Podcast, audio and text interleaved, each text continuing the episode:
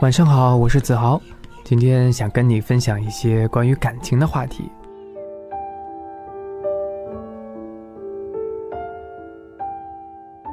高中的时候，感情真的是非常单纯、非常美好的。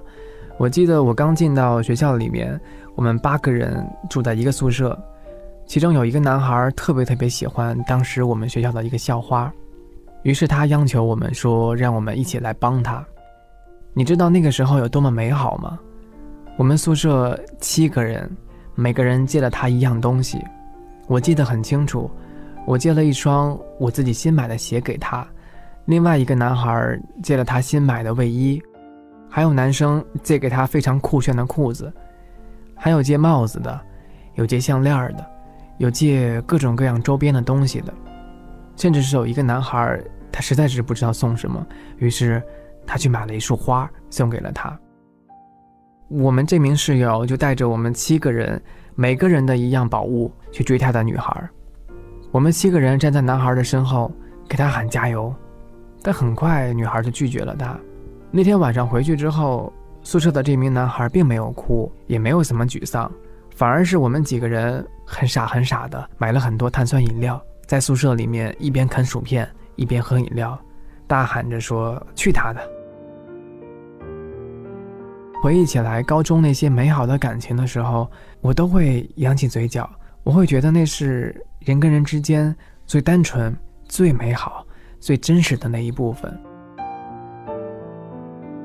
你可能会问我，我高中的时候是否也遇到过这样的感情呢？我记得那是在我高二的时候，一个冬天。我如往常，左手拎着书包，右手拎着早餐，灰头土脸的从一楼往二楼跑。这时候，在拐角上不小心撞到了一个女孩，我到今天都记得非常的清楚。她缠了一个很长很长的围巾，已经长得过了膝盖。她穿了一件黑色的羽绒服，把头发扎起来，好像是叫做丸子头。我当时的第一反应就是脸红，我不知道为什么，难道这是喜欢的讯号吗？我其实自己也不知道，只不过是不停的跟他说不好意思，对不起。女孩并没有因为我撞到她而感到有怎样的不悦，她说了声没关系之后，轻描淡写的就走开了。只不过是她这一走开，就好像在我心里面掀起了一层涟漪，她好像就像一块石头，在我心里面一片非常宁静的湖泊上，轻轻的砸了一下。我后来在想，这所学校这么大。我要怎么才能再找到他呀？其实想法很单纯，只是想再看他一眼，再遇见他一次。于是从那天开始的每一个课间操，我都开始四处打寻。每一次在学校里面，只要有同学经过，我都会不经意的去看一眼，是不是他？终于有一天，我发现了他，在离我很远很远的位置。我在十八班，他在十二班，我们之间隔了五个班级。每次做操的时候，我知道他个子矮，于是我很拼命的往前凑。我多么希望我能跟他站在一排，这样隔过十几个、二十个同学之后，我就能够看到他。每当我挤到跟他基本上是同一行列的时候，心里面别提多开心了。好像那个时候男生都容易傻傻的。我也一度以为我自己挺傻的，每次见到他，我都会觉得自己很自卑。有的时候是在食堂里，有的时候是在办公室，有的时候是在操场上，有的时候是在学校外面的书店和唱片店里。可能喜欢一个人就是这种感觉吧，你会觉得自卑，你会觉得自己好像永远不可能被他喜欢，你会觉得对方非常美好。你会觉得天旋地转。终于有一天，我发现好像他也在试图着看我，他也在尝试着跟我制造偶遇的机会，我才会想，该不会他也挺喜欢我的吧？终于有一天，我鼓起勇气，我跑到他面前跟他说：“嗨，你好，嗯，方便留一个电话号码吗？”他没有拒绝我，我把这当做他并不反感我的信号。拿到电话号码之后，每天我都给他发信息。最开始就问他，比如说你学理科压力会大吗？你是哪里人啊？你是山西人，那你喜欢吃醋吗？我会问他一些很奇怪的问题，一些很愚蠢的问题。我猜我可能是被小小的好感下了圈套吧。后来我发现，他跟我住在同一个小区，然后他开始慢慢的给我发信息，跟我讲说他希望我帮助他学习。每天下课之后，我去他的班门口找他，然后给他讲他弄不懂的一些文科的题，即便我知道他的高考不考文科。他好像总喜欢这样找借口。他跟我讲说，他的政治、他的地理、他的历史都不好，于是让我给他补习，为了期末能够考一个好成绩。所以后来我们经常在图书馆里面见面。那个时候有非常多的男生喜欢他，但是不知道为什么，我心里面就一直觉得说，他可能也挺喜欢我的，不然他为什么总来问我问题，尤其是和他理科一点关系都没有的文科问题。有一天，学校里面新转来一名男生，我记得非常清楚。当时他穿了一身的皮衣，那个时候我们全校同学都在穿着校服，只有他一个人。我很坦白，他长得确实挺帅的，所以很多女生都花痴说他是校草。这个男孩非常凑巧，也在十二班，跟我喜欢的这名女生在一个班里面。我不知道为什么，那两天我就是有一些生气。尽管他们没有说话，好像心里面那种自卑又开始发酵了，又开始会觉得自己面临了很多很多的威胁。终于有一次，我跟他讲清楚我心里面的这些不开心，没想到他回了我一句：“啊，那个男孩确实喜欢他。”你知道那个时候就好像一颗炸弹在我脑海里面，一下子轰隆了一声，把我所有之前建立的那些美好都炸开了。我不知道怎么这样去面对他，我宁愿没有遇见过他。然而他后来又接着跟我说了一句：“那又怎么样呢？我还不是每天先去图书馆见你。”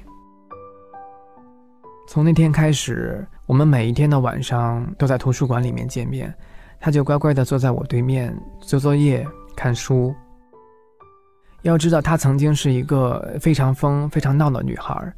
高一时，每一次文艺汇演。在全校的舞台之上，又蹦又跳又唱的那个女孩就是她。你知道那种感觉，就好像自己找到了宝藏，但是她随时有可能丢掉。然而，她每天都在图书馆里面陪着我学习。我问她讲，我说：“你之前是一个非常疯的女孩，你不喜欢学习，你喜欢唱歌，喜欢跳舞，你喜欢乐器，你喜欢架子鼓，怎么你会现在突然就这么乖的坐在我面前？”不停的看书，他推了一把我的后背，跟我讲：“闭嘴啦，都是因为我要考北大，所以他改了目标。”我说：“你想考哪里？”他回了我两个字：“清华”，然后就跑掉了。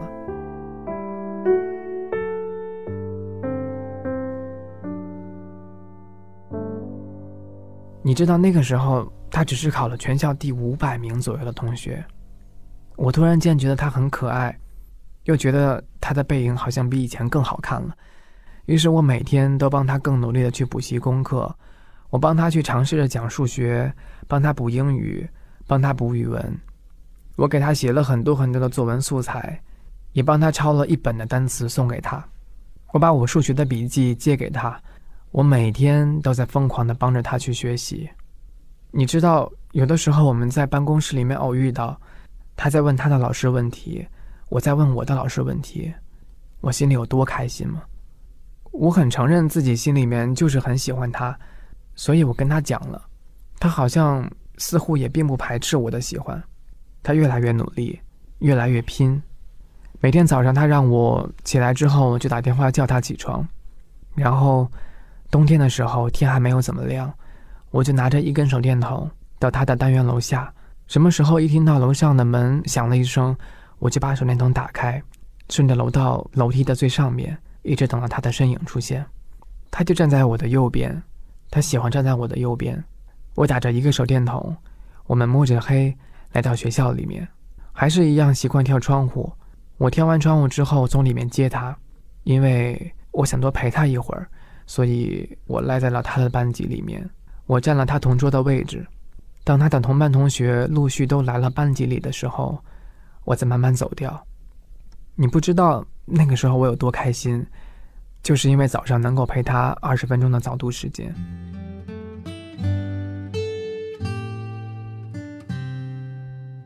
高三的时间过得非常的快，尤其后来我成绩掉的非常非常的严重。那段时间，他给我发了很多的信息，跟我讲说：“你千万不要放弃，他永远相信我。”我记得那个时候，我认为自己跟北大失之交臂之后，我问过他，我说：“你相信我还能考上北大吗？”他回我：“我不光相信你，我还全世界最相信你。”很坦白讲，那一晚上。我睡得非常非常好，那种感觉就好像你在全世界突然找到了一片靠山。后来临近高考几个月，他突然之间很少给我发消息了，每次去找他，他也总找各种各样的借口。我不知道我们之间出现了什么问题，我疯狂的打电话给他，发信息给他，我甚至跟他说：“我说，没有你，我好像自己的阵脚都乱了。”我的成绩越来越糟糕，我越来越没有自信，我越来越觉得我的生活很乱很差。他给我发消息说，他不希望他打扰我，也不希望他影响我，他希望我可以找回自己，可以重新回到全年级的前几名。我从来不知道，在他眼里，我那么优秀，那么重要，因为。我只是一个每天穿着校服的普通的男孩，我不高，也不瘦，也不够帅，我没有任何的才艺，我也没有任何的优点。我每天，我能做的不是讨他欢心，给他惊喜，带他逛街，带他看电影，带他吃饭。我能做的只是把他叫到图书馆，跟他一起去学习。我承认我无聊，但是我从来不知道，原来他心里面的我那么的美好。后来有一天，我去他的班里找他，我发现他的座位空了，他的桌子上一本书都没有，就好像看电视剧一样，一道闪电把我劈倒。我去问他最好的朋友，我说：“他人呢？”他朋友跟我讲：“他转学了，回到他山西的本地去了。”一瞬间，我就觉得我的世界仿佛都空了。我回到家。疯狂的给他打电话，给他发信息，但是他从来没有回过，他就这样，像从来没有来过一样，在我的世界消失了。我每天就开始想象，开始回忆。我回忆冬天的时候下着雪，我们两个人踩在雪上面，雪发出吱呀吱呀的声音。我回忆我们坐在食堂面对面。我不停的往他盘子里面加肉的场景，我回忆，他每天早上都会给我一袋温好的牛奶，跟我说，高中学习非常的累，要补充营养。我回忆妈妈每天给我装的一盒水果和干果，我都会跑到他的班级门口跟他分享一半儿。我回忆我们两个人就坐在图书馆面对面，当他算不下题的时候，他可爱的抓着头；当他偷懒的时候。我用笔敲他的脑门，我回忆很多很多，直到我们第一次相遇，我不小心撞到了他。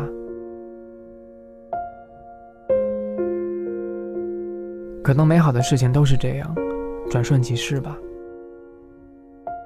于是那一个多月，我决心不再找他了。我跟自己讲，我要变得更好，我要变得更耀眼，这样才能在这个偌大的世界里面，让他可以一眼发现我。只要我足够耀眼，他一定还能再看到我。直到高考前，他给我发了一条很长的信息，他跟我讲说：“对不起，让我原谅他的突然离开，但是，请我一定要相信两件事情。第一件事儿，我一定能考上北大；第二件事儿，他还没有放弃他心里面的清华梦。”当时我的眼泪就好像现在我跟你讲这段故事一样。一下子就充满了整个眼眶。我给他回信息，我问他，我说：“你还好吗？”他没有再回我。直到高考后的第一天，他给我发信息，对我说：“你考的一定很好吧？”我跟他说挺好的，我一切都挺好的，你放心。你呢？你在哪儿啊？他没再回我了。后来我读了大学，我跟很多他的同学打听他的下落，他们跟我说他复读了，他确实复读了。很多同学，包括他的家人，不理解他，就问他说：“为什么要复读？”他像开玩笑一样跟他们解释到说：“他要考清华。”我笑了，我也哭了，我不知道要怎么 怎么去面对他。后来我大学二年级，我出版了自己的图书，我慢慢有了更忙的事情，我好像忙到了自己已经忘了他。我开始有我的读者，有很多很多喜欢我的人。我开始去全国做读者见面会，我慢慢成为了一个别人口中和眼里面的明星。我越来越被更多的人围绕，我越来越有更多的人喜欢。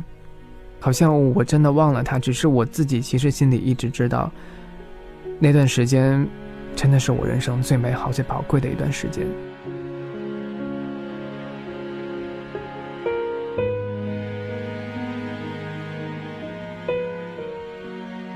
最后一次跟他聊天，是有一次在微博上，我发了一条微博。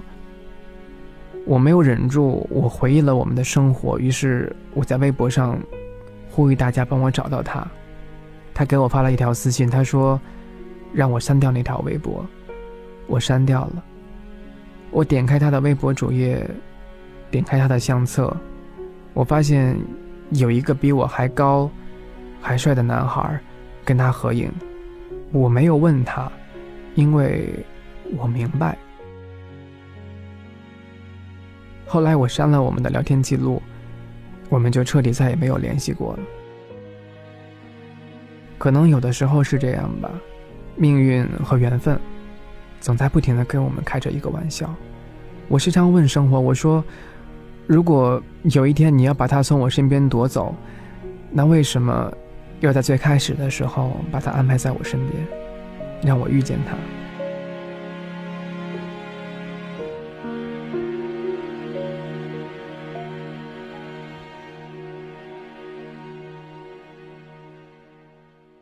分享了我的故事给你后，希望你可以找到一个无比爱你又无比珍惜你的人，更希望命运不要在你们身上开任何任何的玩笑。